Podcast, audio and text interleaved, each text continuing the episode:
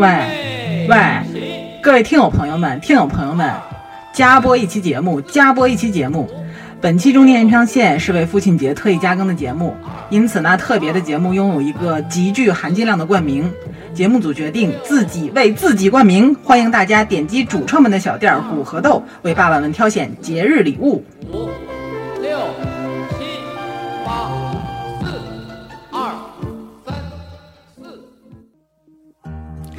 一档嗑着瓜子儿讨论生老病死的播客节目。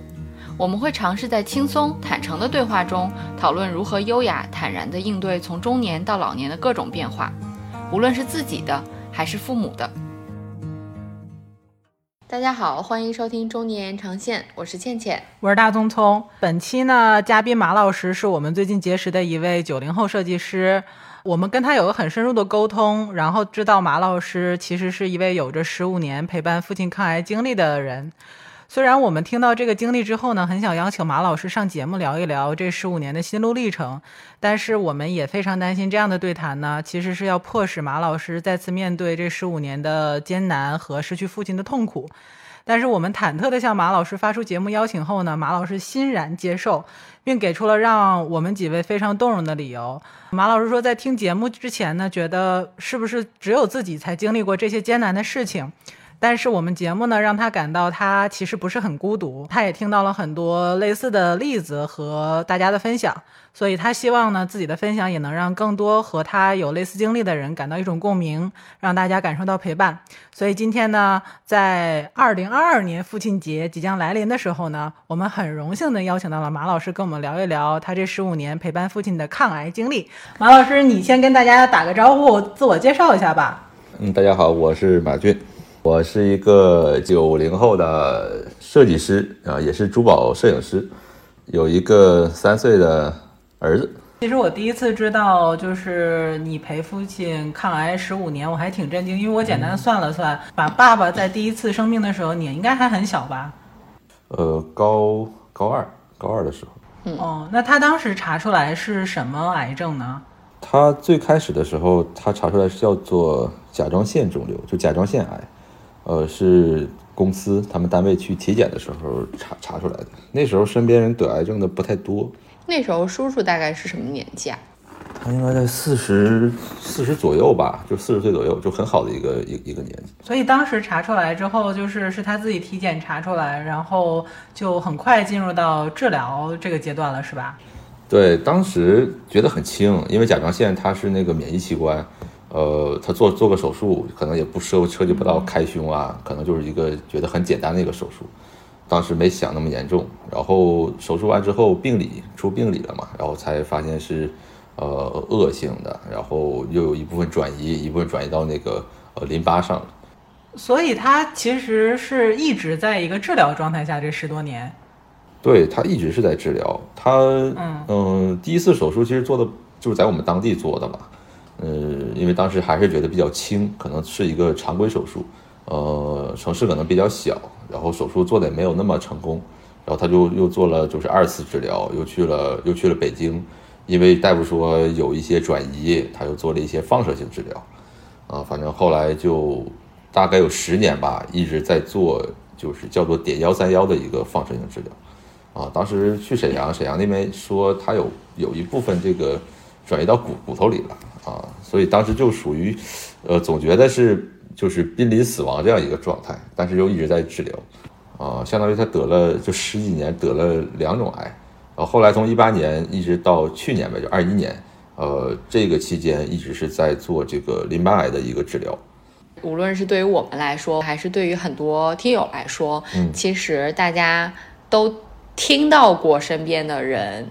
得病，但是其实没有人真的经历过这些的时候，在自己尚未经历这些的时候，真的很难具体的想象它究竟意味着什么。这其中的每一次治疗，去找哪个医院、哪个医生看是合适的，反复的这个过程会对家庭、还有自己的工作、还有不同的家庭成员的生命轨迹的规划，可能都有多大的影响？其实大家都不知道。你在第一次知道的时候，其实你。才上高二嘛，那你还记不记得那个时候你知道的情景什么样的？我想不只是你自己吧，是不是叔叔阿姨两个人本身可能也都没有想到这是一个那么严重的事情。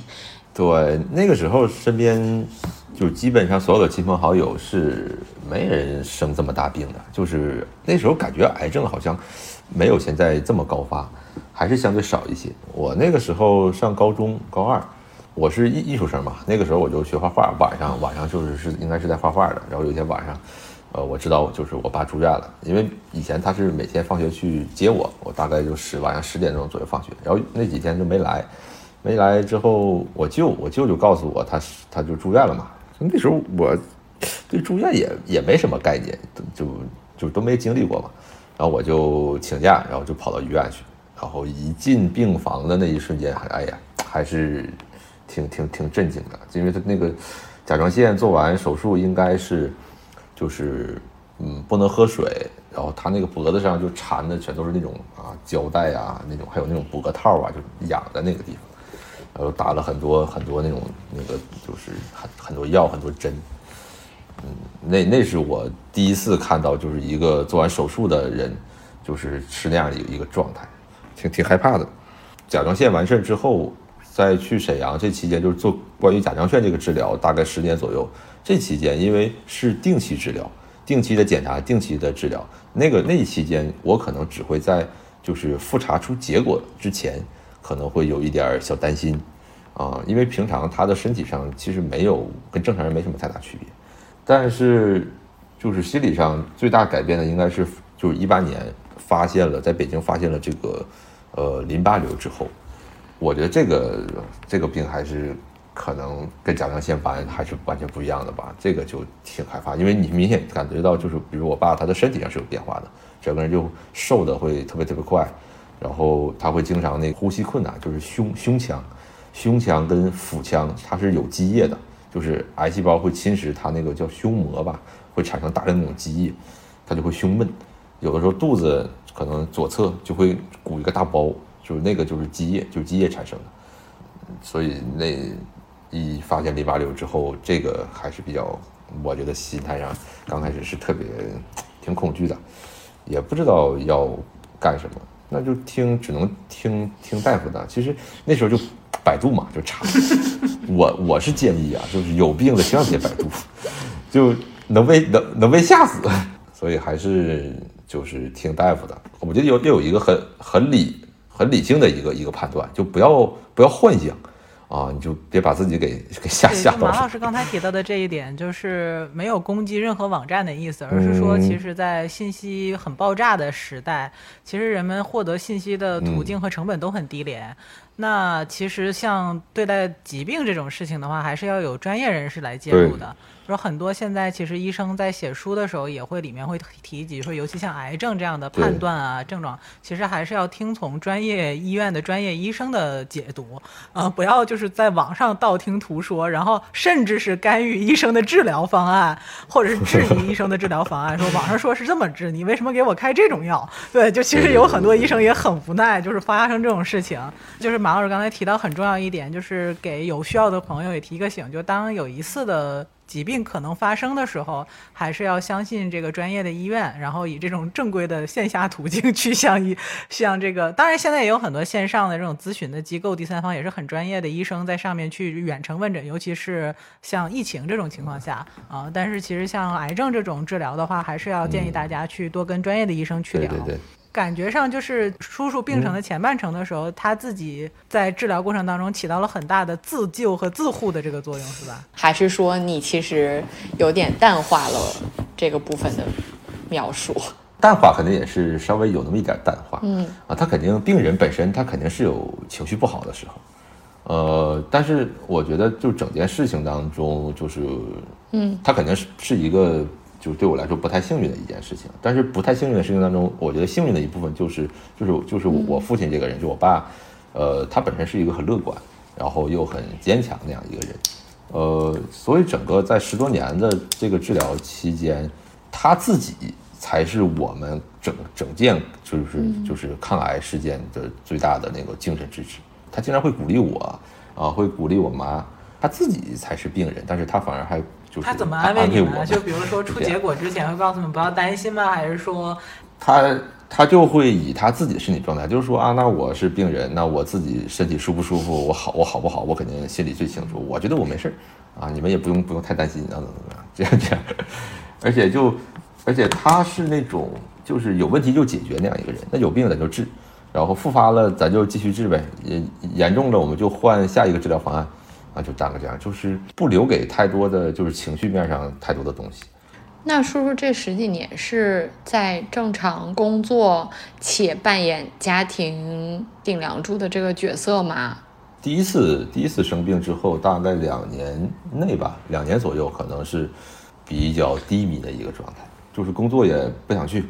然后家里面有什么聚会啊，或者是一些节日啊，不太想参加啊，就是整个人的状态是一个很低迷、很消极这样一个状态，就可能对生活没什么信心了，觉得。自己可能这个病挺严重的，然后怎么怎么样，这样比较低迷的一个状态，后来就好了，后来整个人状态就能能能能好好好很多。现在说起来，觉得听起来好像很轻巧，就是像放在一个十几年的维度上，两年确实不算什么，但是一个阴霾的状态持续两年之久，其实肯定在当下所有的当事人都是很难受的嘛。哦，你你你还记不记得你还有阿姨当时是怎么消化，或者是怎么样彼此打气，说他是病人，或者我们应该接受他？其实病人是病人，但是病人的家人其实可能。也是心理上的患者，嗯，对吧？就是你不要总去想他是一个病人，就是还是吧，你就解决，就是解决当下的事情。他今天需要去治疗，你就带他去治疗；今天需要去问诊，你就去问诊。啊，平常你不要总去想啊，他是个病人啊，怎么样？其实有很多就是那种就什么带癌生存的人，他是其实也是可以生存的，就是就是很很很好的，在不发病的那样一个状态下。像我爸，他淋巴瘤。呃，基本上吧，他生活上没有太大的影响，他没有说就是经常的会疼啊，然后睡不着觉啊，吃不下饭啊，这是在基本上很很后期的一个状态下，啊，之前觉得还好，但我妈可能她就有点脆弱，她的那个情绪啊好坏吧，取决于我跟我爸，我俩要是好，她她可能就好，我我俩要是不好，她她可能就不好。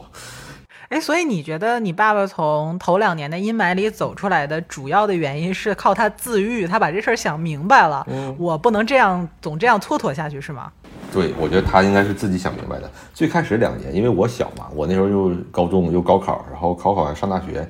那时候也不在他们身边嘛。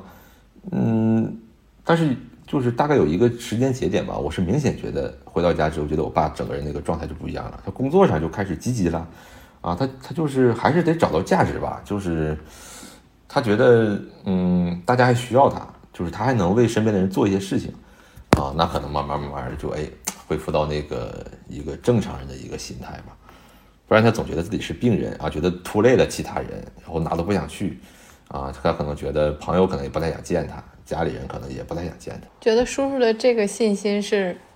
就是这些信号是他怎么样获得的呢？你没有特意组织策划吧？对，就比如说像家庭聚会的时候，会不会提前跟三叔二大爷什么都打好招呼？你千万不要提我爸有病的事儿啊，或者说我们不要讲这些事情啊，会有这种吗？其实我觉得反而就是摊开了更好。就大家拙劣的演技下，总是会有一些尴尬，是吧？对，就很就总感觉大家在故意谦让他啊，然后再故意给嗯对他好，就就这样就。就就是我，我有时候跟我妈就说，就你像以前那样，该说他还还是说的，你不要觉得是他这个病人，然后就不说他了，就就那样，就还是吧，就尽可能恢复到生活的一个常常态上来。然后这件事情，我也不觉得是应该是一个，嗯，就是就是避而不谈的那样一个事情，我觉得没啥不能说的，就说呗。所以在这十几年里面，我很好奇啊，就是比如说像你刚才提到有冲突、有矛盾的时候，可能是不是跟病有关，是家庭本身生活里面都会有一些大家磕磕绊绊。呃，那这个时候，比如说如果大家都是正常的、没有疾病的情况下，可能该吵就吵了，然后该不听话、该叛逆就叛逆了。那有的时候我也听到有的人会说，哎呀，因为爸爸有病、妈妈有病或者长辈有 病，就觉得自己这个不应该说，这个气儿应该咽回去，不管他们是不是对的，他们这么做是不是自己认可的。就都不讲，所以你是不赞同这样的，对吧？我本身就跟我爸也不敢讲，我也不不敢不，我也不敢说他呀，都是我妈对我爸对我爸的那什么。我 听懂了，所以就是如果平时就是怂，你就一直怂，但你就是保持一个常态，不要把他是病人这件事情强化出来，对吧？对，就正正常。但是如果说你本身你性格里你就是一个有点任性啊，没有那么成熟那样一个人，那你在这个时候你也应该稍微成长一下。嗯，是的，就还是不要把病人当做病人。对，嗯，不是鼓励大家吵架，只是说大家要如常的生活，对吧？嗯别别把它当成病人。我觉得刚才马老师提到那个被需要的那一点，哎，挺多医生其实是鼓励这种如果治疗了一段时间的癌症病人回到工作岗位上的，但是前提是要通知那个单位说，哎，我确实是有过这样的一段时间的这个治疗，嗯，对，可能会有相应的调整，但是大家还是鼓励去工作的，对，就是当时有一件事情啊，印象特别深刻，就是他第一次手术完之后，大概两年内嘛，就对工作就非常懈怠，然后有的时候经常请假，身体不舒服嘛，就不想去上班。他那个时候早期啊，他身体不舒服有一部分我觉得是来自于心理，就是他身体上其实可能没有远远没有后期那么不舒服。然后有一天，我记得当时有一天是他们领导给他打电话，就有一件事情就没人能解决了，啊，就得他去。呃，就得他去，结果他去了，就给就给解决了。就那件事之后，他就开始完全恢复一个工作状态。我也想讲一个，就是就是我当时查出来的，自己其实就是请了两个月的假，找了各种理由，然后我就觉得就不见天日，就是我也不想出门，我觉得谁都该我的，谁都得让着我，然后也不想工作，就觉得我是个病人，就是跟你刚才描述那个状态是一样的。但是我也知道我自己这个事情还是要自己解决自己的经济问题的，所以就是一直觉得就是说我都病了，我还要面对几个月以后的工作，我其实非常生气，内心是很愤怒的。那个愤怒你也不知道是为什么愤怒，它就是一种原发的愤怒。然后刚开始是谁都不想跟谁说，后来就变成了。不想跟熟人说，想跟陌生的有病的人一起说，所以那时候我认识了很多病友，然后就觉得他们都比我严重，然后我就会觉得 哦，我也想跟他们说。但真的回去面对工作的时候，当时是因为有一个项目要开，然后当时那个项目上的项目经理找到我说：“我知道你生病了。”然后，但是他当时跟我说了一句话，我觉得那句话让我决心回到就是要还要工作。他说。呃，我觉得你是公司里面最适合做这个项目的，所以你想休多长时间就休多长时间，我这个项目会等你回来。然后我就觉得说，OK，那找到了，就是有个人还是在远处需需要你的，虽然你也跟他非亲非故。所以后面的话就 是回到工作之后一段时间，我突然觉得说，这个是工作是你唯一可以抓住的东西。真的是工作改变的。如果我一直待在家里，我觉得那种是那个心态会越来越差。我觉得来自于周围环境的这种恰到好处的善意，可能也真的很珍贵，嗯，对吧？其实有些人回到工作岗位上会遇到两种情况，一种是过度的善意，嗯，就是会说，哎呀，你你你别干了，我来干，或者就是把你要供起来，对对吧？还有一种。不知道为什么，大家好像对于得癌症的人总会有一种偏见，说是太要强了。嗯嗯，不知道为什么，以至于有些这样子的人回到工作岗位的时候，别人会说你都得癌了，你还这么拼，你还这么争，你还这么抢，你图啥呀？嗯，对吧？其实这样子的，你隐隐的，即使这种人可能不见得是当面说，但是他在背后说你的时候，知听到的人一定很难过。所以就是恰到好处的对待，说他被需要，但同时也有一定的呵护。我觉得这种真的还挺珍贵的。其实挺难的，所以也要感谢马爸爸当时那个领导。他他这个领导现在也得癌了，肺癌。我记得就是我我爸在他们单位后来变成一个什么样的一个形象？精神领袖，有点像一个抗癌英雄那种抗癌大师。因为我们是。呃，哪年在北京做治疗的时候，还特意去看他那个之前那个领导，对他也也在北京做治疗。哎，他一看我爸去了，哎，他就很有信心。就这其实很重要，就你身边有跟你类似的人，像一个救命稻草一样，然后他很坚强，然后他很乐观，你就真的会被感染。尤其病友之间那种，就就很难讲那种感觉，就是对。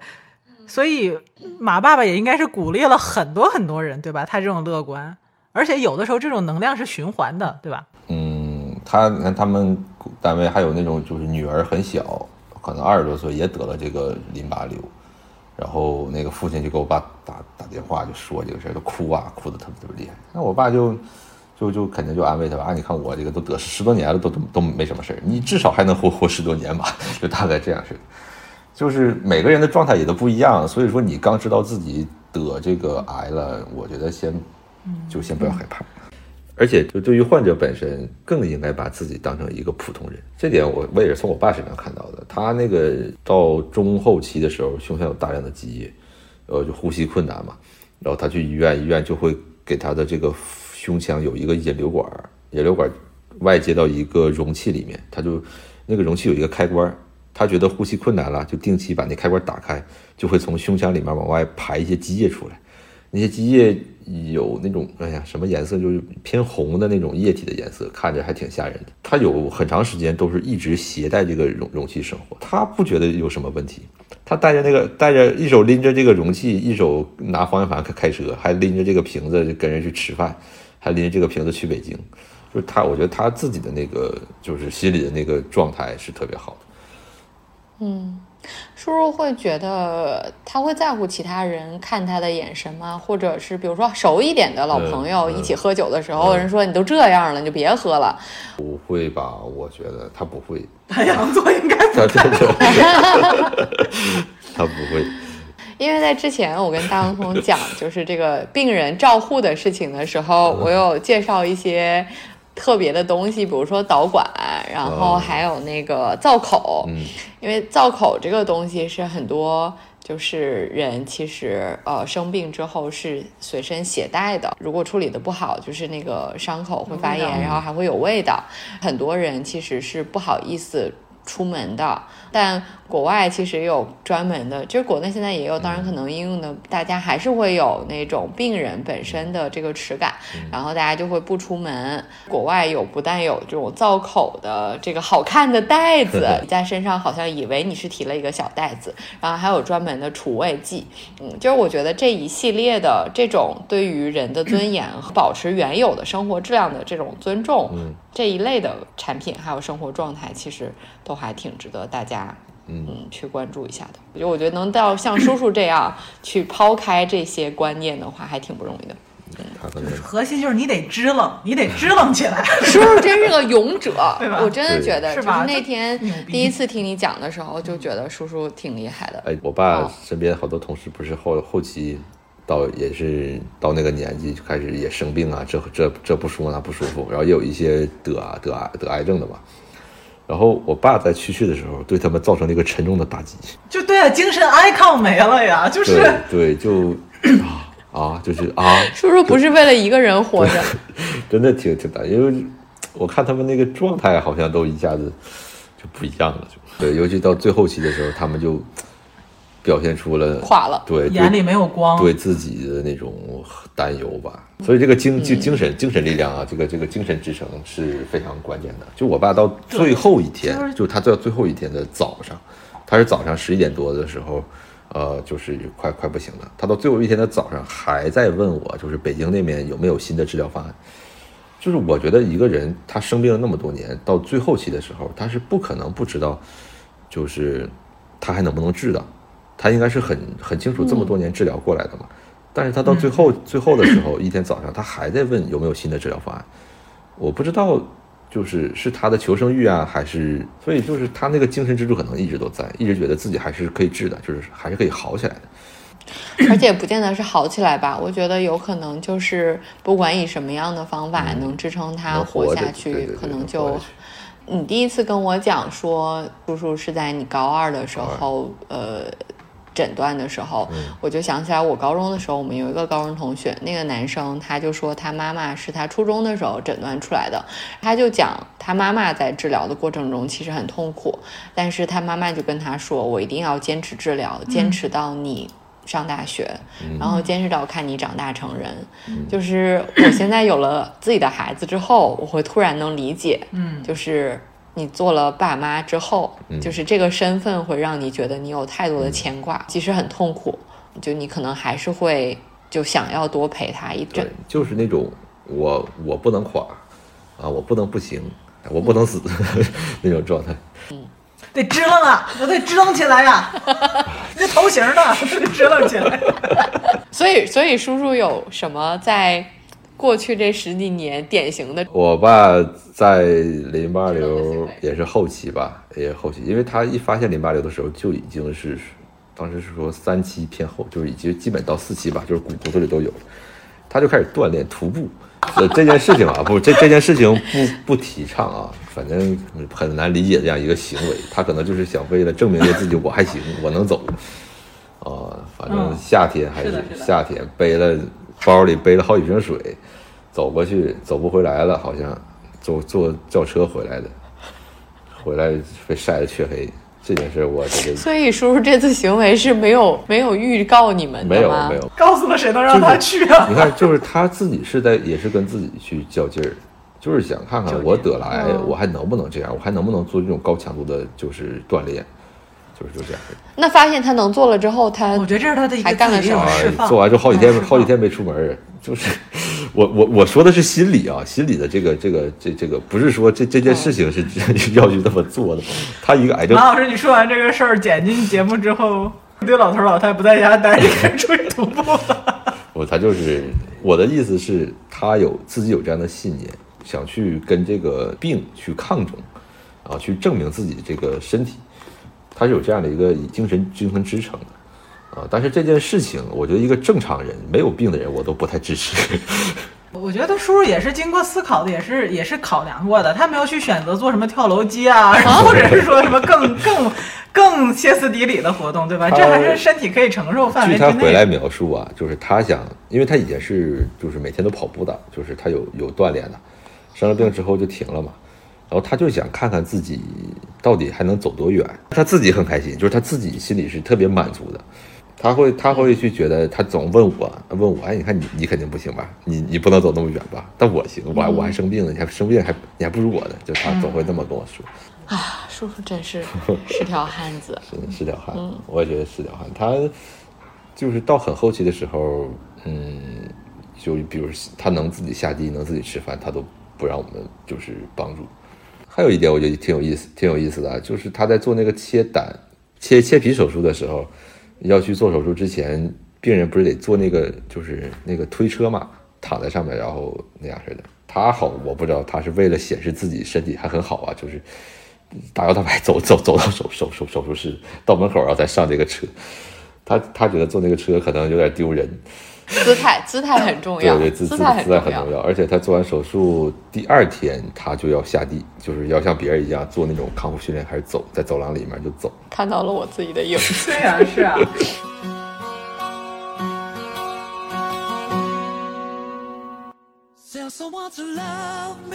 节目开播至今呢，经常有听友朋友们关心我们节目是不是挣钱，希望节目呢可以坚强的活下去。那在这里呢，我们也很骄傲地告诉各位听友，截至目前为止，本节目一直处于自给自足的状态，未曾有幸为任何金主爸爸们冠名或口播。所以节目组想借着这期节目的东风，首次为主创们的线上小店“谷和豆”冠名宣传。最近半年呢，节目主创们从大家的需求出发，致力于为有着送礼难、送长辈礼物更难困扰的朋友们搜罗适合赠送长辈们的好物。值此父亲节来临之际呢，我们的淘宝及小程序店铺“谷和豆”正式营业啦！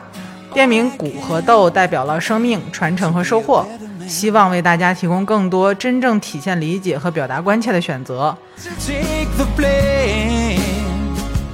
Mr. Shot my angel.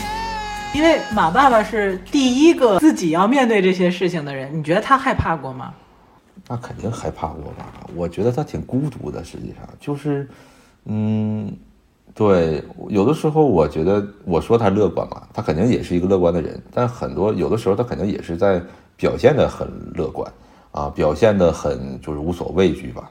但晚上，尤其是半夜的时候，有的时候我会经常看到他自己就是可能睡不着啊，还是他身体不舒服啊，就就是坐在床边，我就感觉他那个时候应该是挺孤独的。就我们虽然我带他看病啊，我陪他做手术啊，但你没有办法去就感受他就他身体上的那种不不舒服，就那种不舒服，我他跟我描述过，就是说就是不舒服，但是你还说不出来哪哪哪块不舒服，那就是很难受，呼吸上的，觉得浑身每一个地方就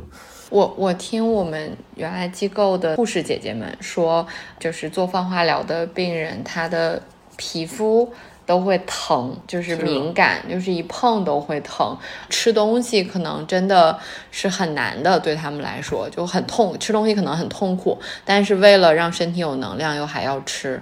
这个我觉得需要那个，嗯，可能得稍微纠正一下吧。可能不是所有的放化疗都会产生这样这样的情况，就是每个人他涉及到放化疗用的药的剂量不一样，嗯，呃，而且身体的那个适应这个药的程度也都不一样。你像我爸他放化疗，他他没有没有任何反应，就是他头发掉的也没有很多，就是他没有恶心，也没有没有呕吐，就很正常。但有的人同样剂量的他就就不行。但是他会除了身体上的生理反应以外，他内心的这种焦虑也好、孤独也好，他有跟你这个儿子很嗯直白的交流。去年的时候，我爸爸生了一次病，其实知道不是什么大事儿，就是一个门诊手术。但是在那里等着他去呃做手术的过程中，我会觉得，哎呀，我都知道他没有事儿，但是我等着都觉得很煎熬。那这里面，在整个医院的走廊里面等待去看诊和等待结果的人，其实有很多。的心应该是比我焦灼的多的，我就会想他们是怎么度过这个时间的。啊，我跟我爸到后期，我俩就是看病看的都已经有点麻木了，等着就在那儿等着，他玩他的，我玩我。但是就是手术外面那个等待，那个真的是就是挺焦急的，因为我爸就是他那个去切胆，就是把胆切了那个手术，那手术做了十一个多小时。原先大夫告诉我们就做七八个小时，尤其是告诉大夫超过这个大夫告诉我们的时间之后，那个那几个小时的等待，哇，我那是就是非常非常煎熬的。就全程十几个小时都是你跟你妈妈在外面等吗？那个手术我记得一直做到晚上一点多，一点多出来之后，手术完之后直接就进了那个就是 ICU，ICU 里面又我们又等了两天不三天，两三天的时间吧。那个等待真的是确实有点煎熬，嗯，因为有很多未知嘛，很多不确定的东西，尤其是大夫就是 ICU 你进不去，大夫一开门，你就会特别害怕，呀呀，是不是来叫我的？啊？是不是里边发生什么情况怎么样？而且我记得当时，呃，说是可以进去，可以进去探视一下，啊，穿着那种他们那种 ICU 里的衣服，哎，有点跟今天那个，就是就是对，跟大白有点像啊，就无尘的那种啊，进去看一下，哎呀，觉得 ICU 里的环境是真好，我感觉我感觉躺躺着挺舒服的，照顾的人也很多，他在里面我感觉嗯挺稳定的，然后我们挺放心，就出来了。所以这父子之间是一直没有那么多的直击灵魂的男人和男人的对话。没有，呃，完完完全没有。上大学的时候都不联系。即使是在你知道了叔叔生病之后嘛，有时候我就问一下，难难受不？不难受啊。好了，最后期的时候在北京，呃，陪他看病嘛，因为等一些结果可能需要时间。然后那个时候我们是住在就是就是一个阿姨的房房子里面，那个房子很小，每天我俩就相处在一起。就是在最后期的时候，我们交流会多一些。啊，之前从小到大好像我俩就没什么哎，后期你们俩交流都交流点什么呢？交流就比如说他在看个电视剧啊，什么《亮剑》什么的，聊聊呗，《三国演义》什么的，然后要不然就是聊聊最近的电影啊，嗯，就是有点也有一点尬聊吧，有一点尬聊。但是现在回想起来，我还是觉得挺好。所以这个时间是阿姨不在吗？你们两个人吗？就是你看，比如说癌症嘛，就是你听起来好像挺大的一个病，然后你带他需要看病啊，好像感觉需要很多人。到后期，我觉得就我俩就够了。我妈可能是一个挺脆弱的一个人，就尽可能不让她来了，省着这给给她就影响她心情。马老师，你觉得对于癌症患者来讲，就是陪伴是什么意义呢？到底意义是什么？是说，比如说你带着他，陪着他去看病，呃，完成这些必要的这些医疗的治疗，还是说，可能有的人来讲是需要呃开解，需要聊天？但我听上去，你这种陪伴更多的就是过日子。对我俩，我俩就属于这样。其实陪伴可能每个人也都不一样吧。像我对我父亲的陪伴，没有太多就是言语上的那种交流啊、我去开导他怎么样的，我反而觉得都是他在开导我。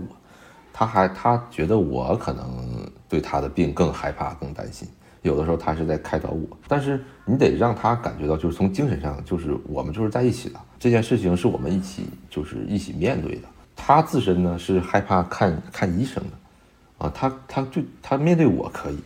他有点害怕面对医生，然后都是我去面对医生，就有一种他把我开导好了之后，让我再去面对医生，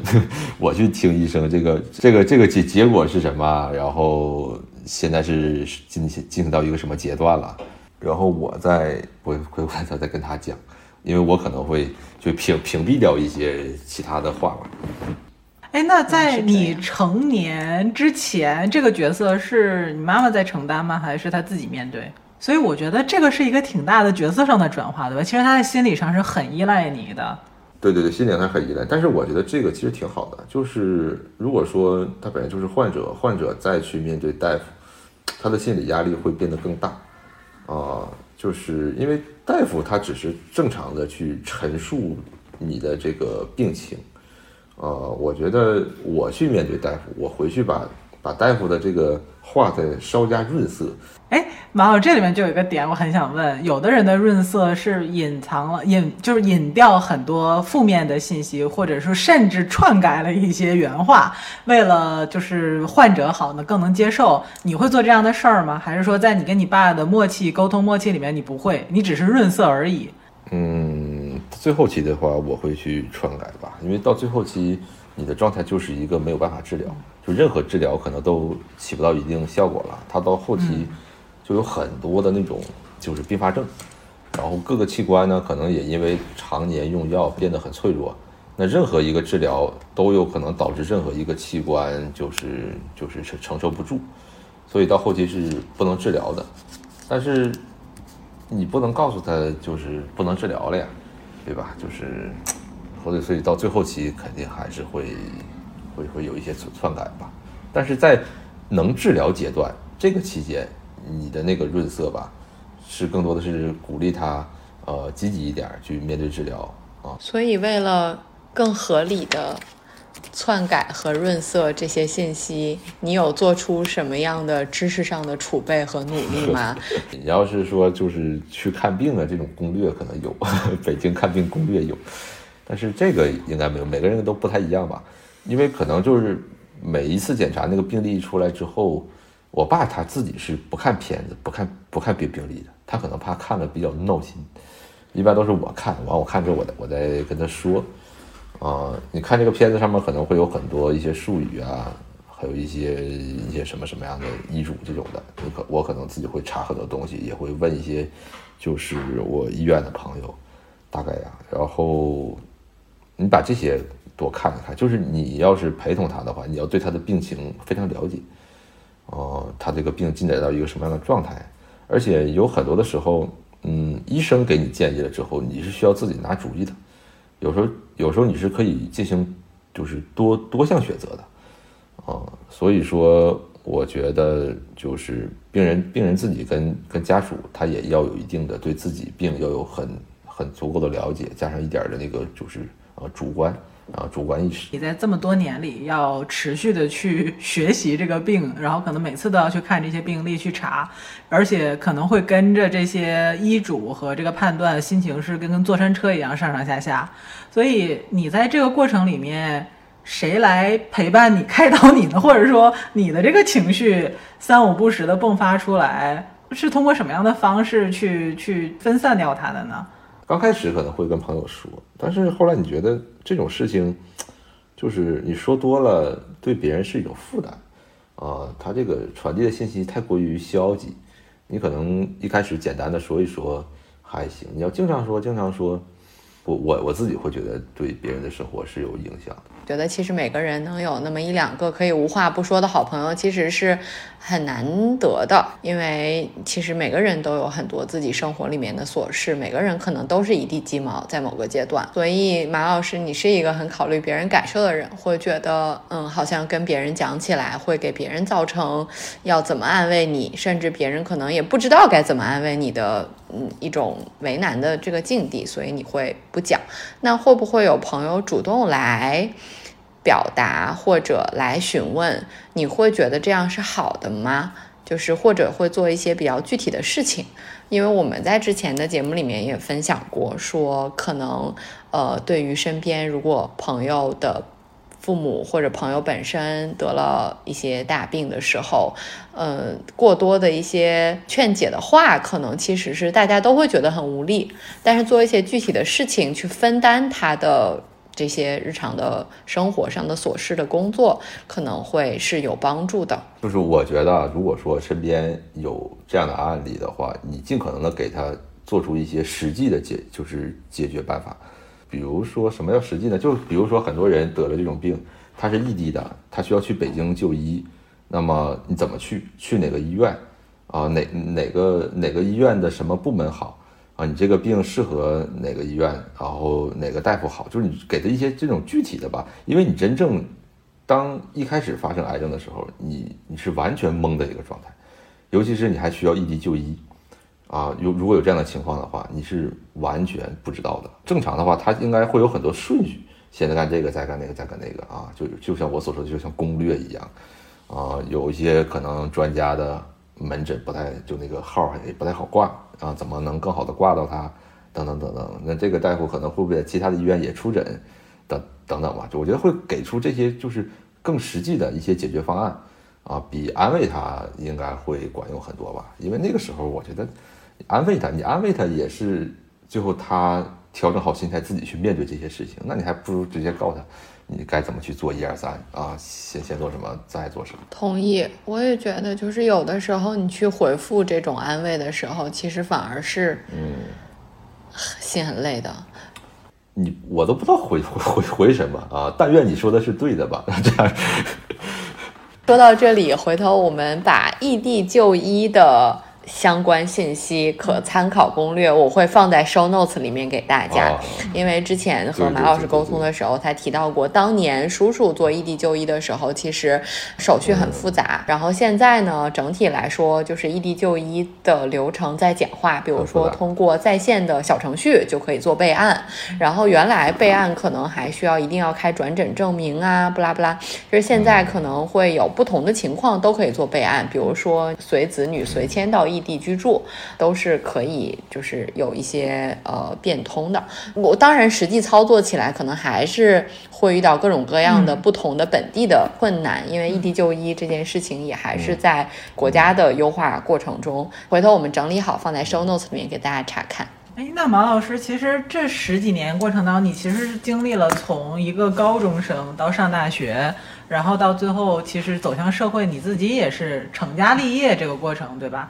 那你在这个里面会不会觉得，因为照顾了父亲？因为我刚才听，其实，在后期你的这个照护和陪伴的任务还挺重的。我其实也不太确定，说你在这段期间里面自己的工作，然后你自己的私生活和陪伴父亲看病这件事情之间是怎么平衡的，以及说你有没有因为为了。照顾爸爸，可能在工作和事业上放弃了一些事情。我其实有一阶段吧，我跟我妈对待她看病这件事情，就是也有很多的负面情绪。我们会觉得它影响到我们生活了。呃，其实有的时候会觉得它耽误了我们的我们的生活啊。其实就说白了，就是觉得有点拖后腿儿，觉得很麻烦。尤其是呃三天两头就得去医院。嗯，你随着这个事情的发生吧。嗯，你你心态上肯定也是要做做很多调整的，啊，尤其是你看，比如他现在不在了，然后我回过头再去想，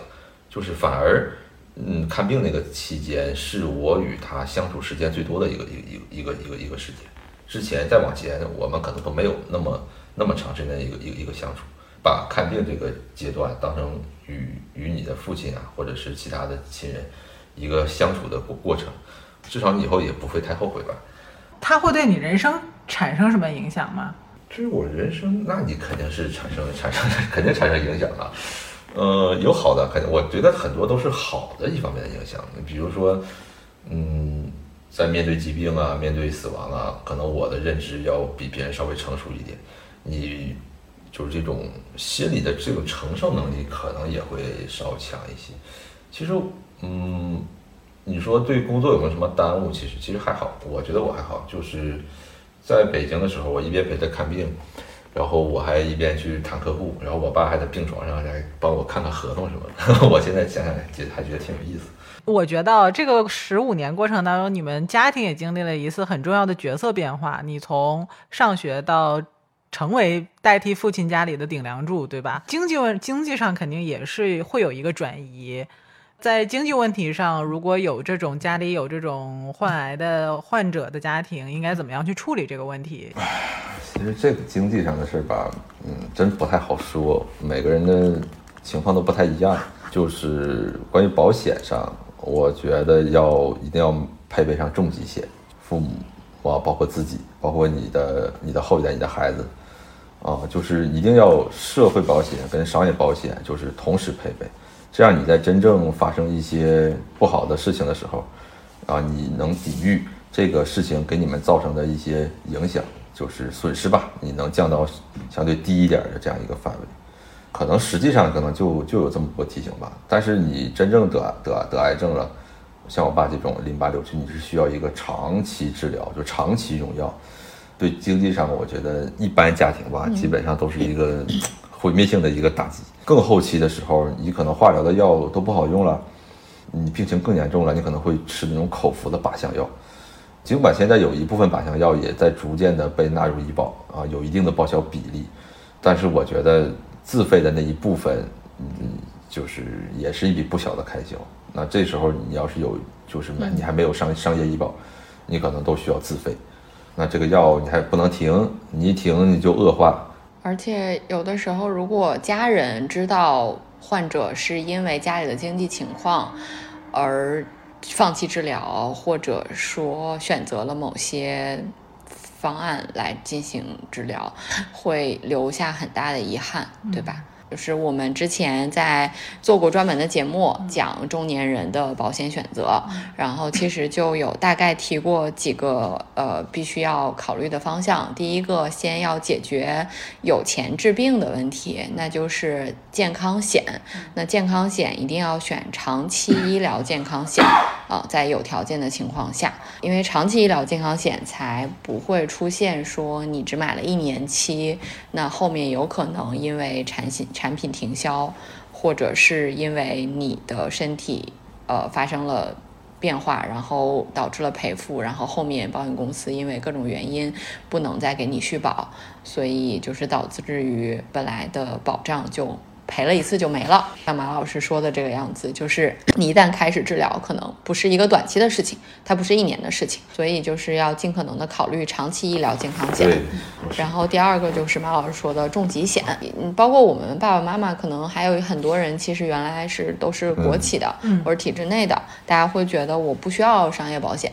但其实，那随着这个大家的就业形势的多样，包括未来的保障，这个报销比例也可能会下降。所以，就是商业保险来补充还是很重要的。现在的报销原则就是医保先报销，然后商保把后面的部分都报销掉了。那如果你没有做。呃，这方面的配置的话，那后面的部分就可能全都要自费。然后另外就是马老师刚才说的这个药物这个部分，那除了在这两个保险之外，可能在一般配健康险的时候，还会再多配一个附加的特药险，这种就是医保目录外的药品也会在报销的范围内，包括比如很多靶向药啊等等。对，所以就是这几个是这里在提醒大家注意一下的地方。对，因为这个过程当中，其实除了你照顾爸爸以外，爸爸在家庭里面的角色，他既是你的爸爸，也是别人的儿子。对，所以像在对他生病了之后，对上一代的照顾这件事情上，是不是会变得更难？或者说，从什么时候开始，你会有这种感觉说，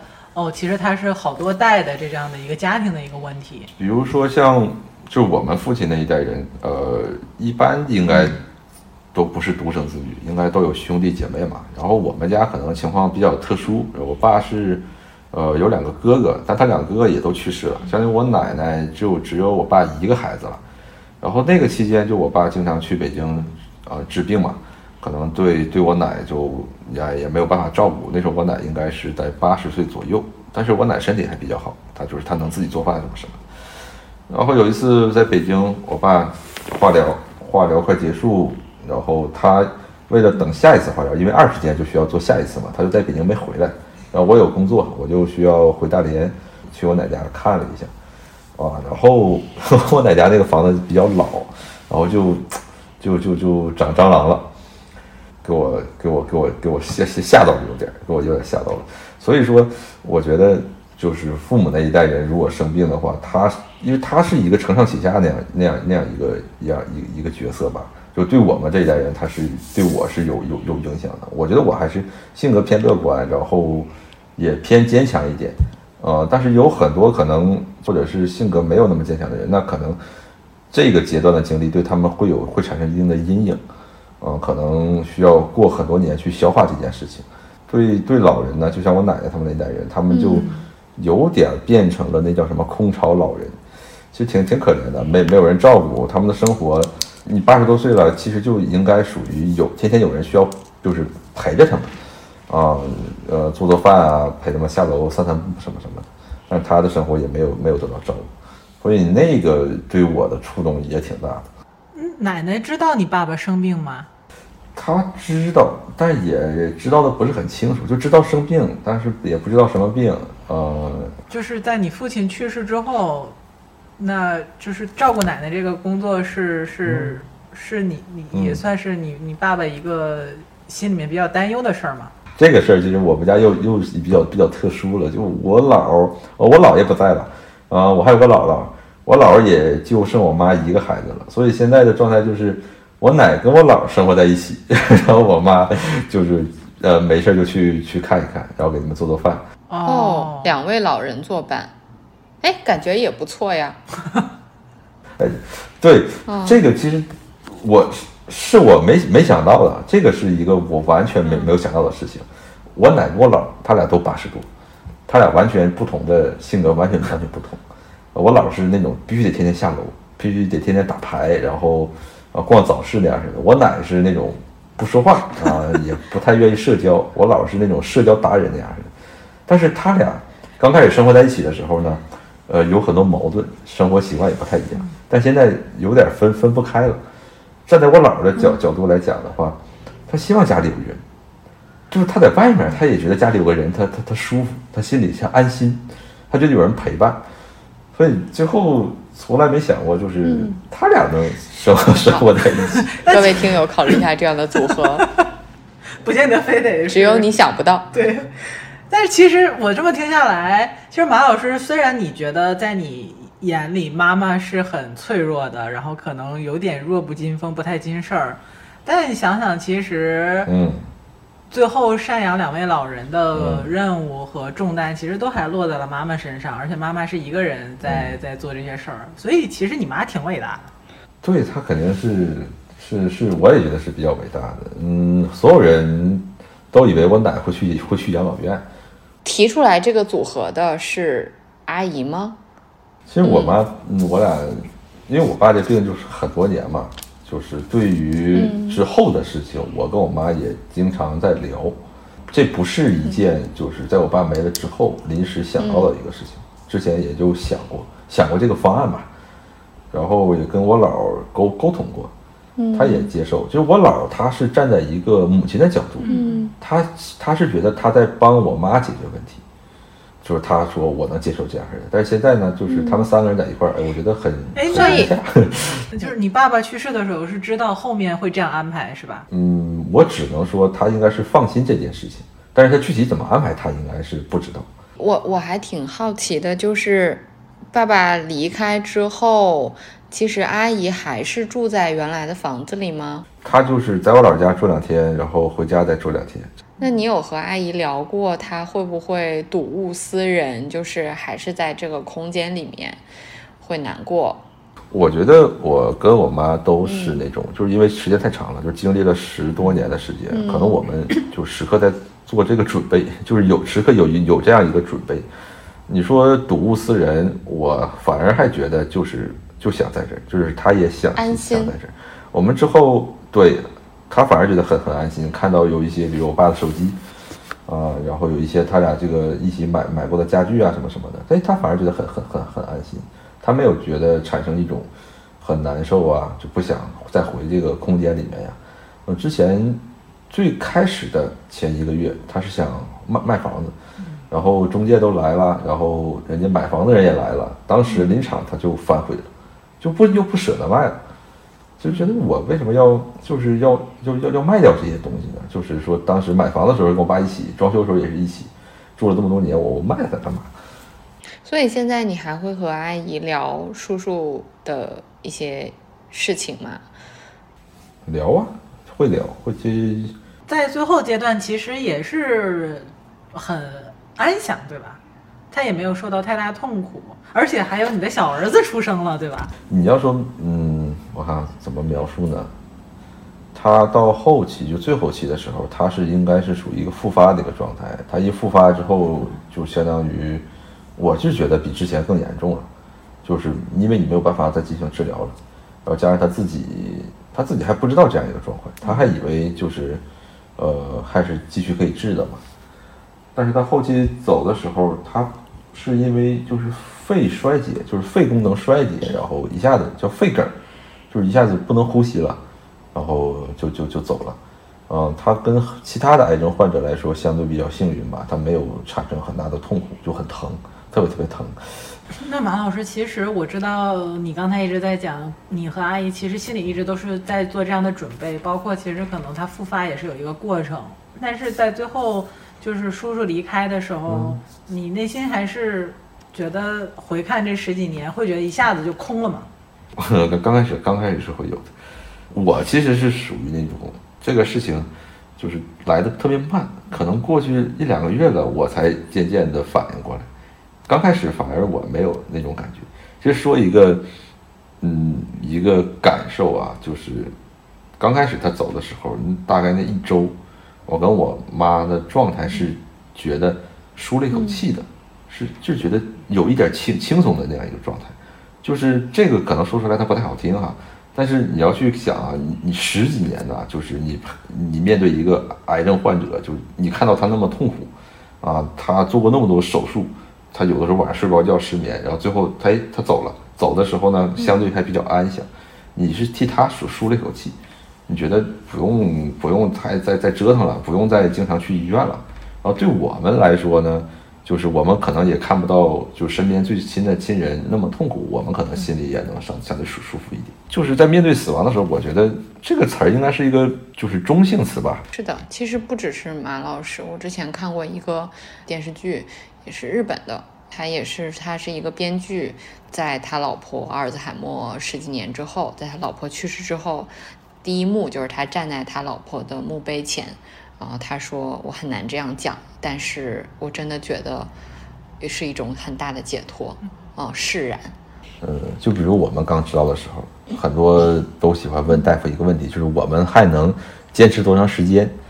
啊，就我觉得几乎所有人吧，百分之九十九以上的应该都会去问这样一个问题。当时我也问过，我也问过，问完之后，不就挺问完之后是很空虚的，因为大夫告诉你还有一年，啊，三年或者是十年。”我觉得就不要去想这件事情 啊，就不要去想他还能活多长时间，你就面对很很当下的这样一个，你就去正常治疗、正常正常生活就行。过了这个释然期，马老师，你会你是什么时候开始觉得悲伤？有大概，对，大概几周之后，嗯，一个月左右吧，就会有有那么一阶段，有那么一阶段就会经常的。啊，很伤感啊，可能听到什么音乐了，或者看到什么，想想到什么啊，就一下子就很很难过。其其实马老师，因为我们没跟叔叔接触过，然后只是听你描述叔叔的性格，然后我在想象着叔叔的形象，以及虽然我们也没见过面，因为疫情，但是我不知道为什么，我觉得就是，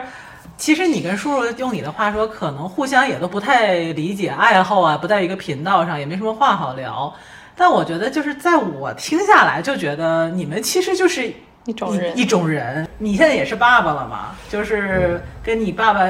一起抗癌的这十五年，会对你做父亲有什么影响吗？肯定有啊，比如说像我爸，他对我的对我的影响，他是一种，虽然我们不经常联系啊，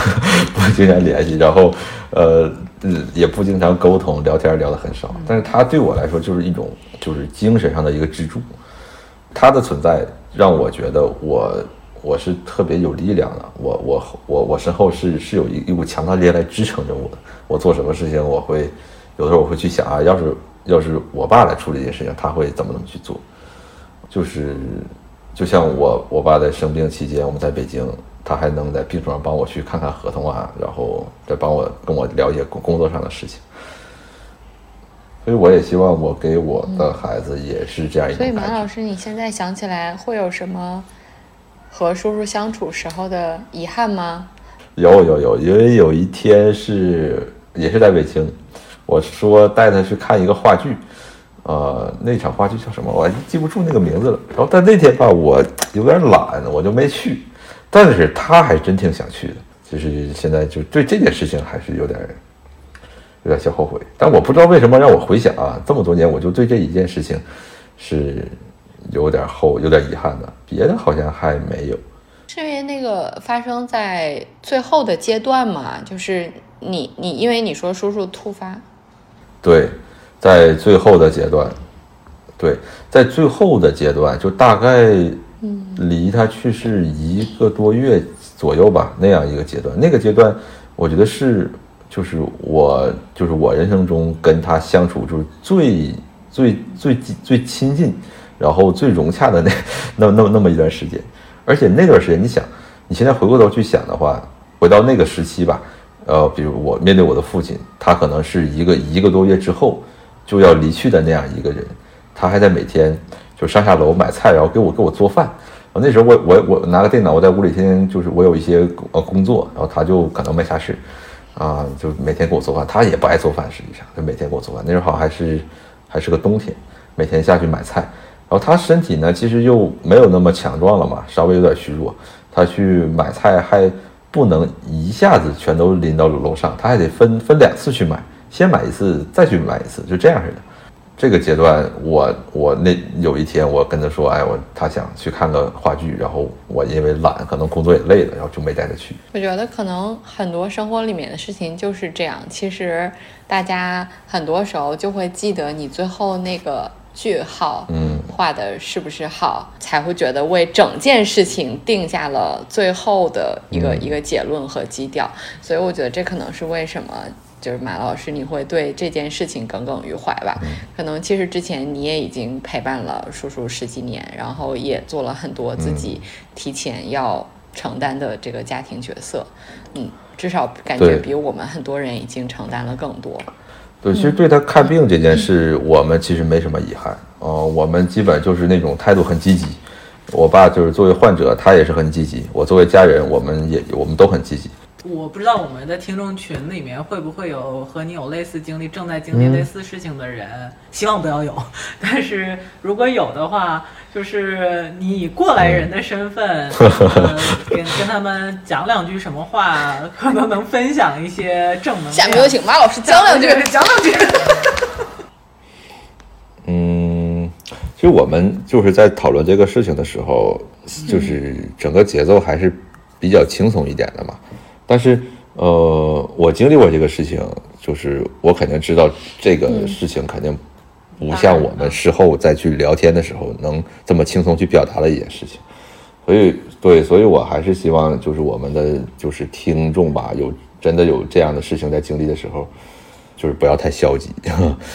不要被被被情绪带着走，更更不要因为这件事情而造成了一些真正生活上的改变，就是而而感到就是对生活失去太多信心吧。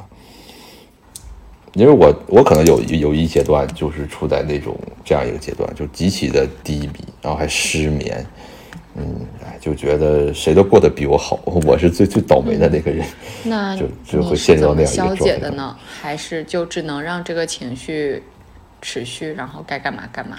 我还是觉得，就首先你要一个正常面对，就是不要太悲观，就是就像你刚才说的，干干干就完了嘛。更多的关注于最当下的事情，你把把每天要做的事情安排好，然后不要陷在那种就是就是那种很消极的情绪当中无法自拔。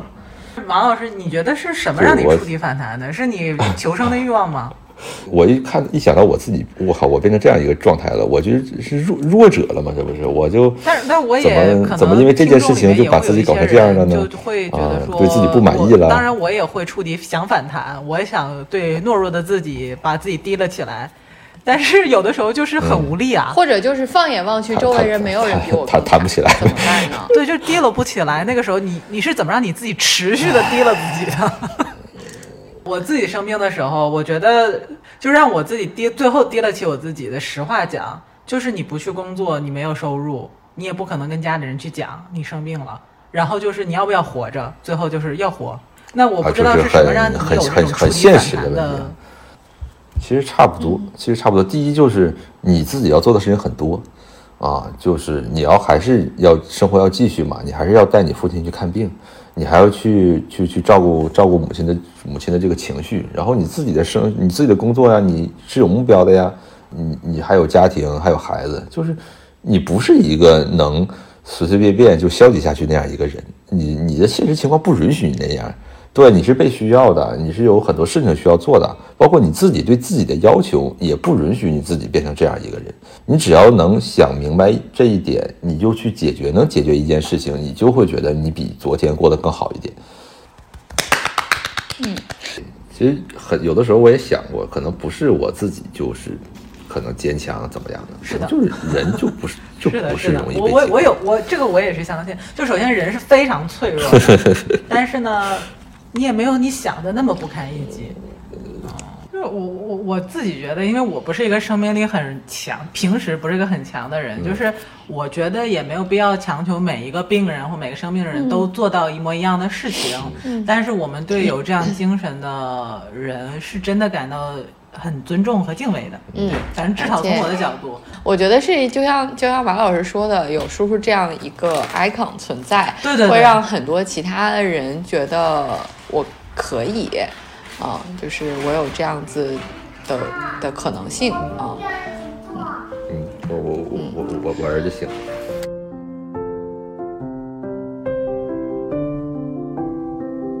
礼物是一场关于生活的交流，一份礼物承载着你对他生活的理解和关切。这次父亲节，我们为有着不同的个性和爱好的父亲们选择了几款礼物供大家参考。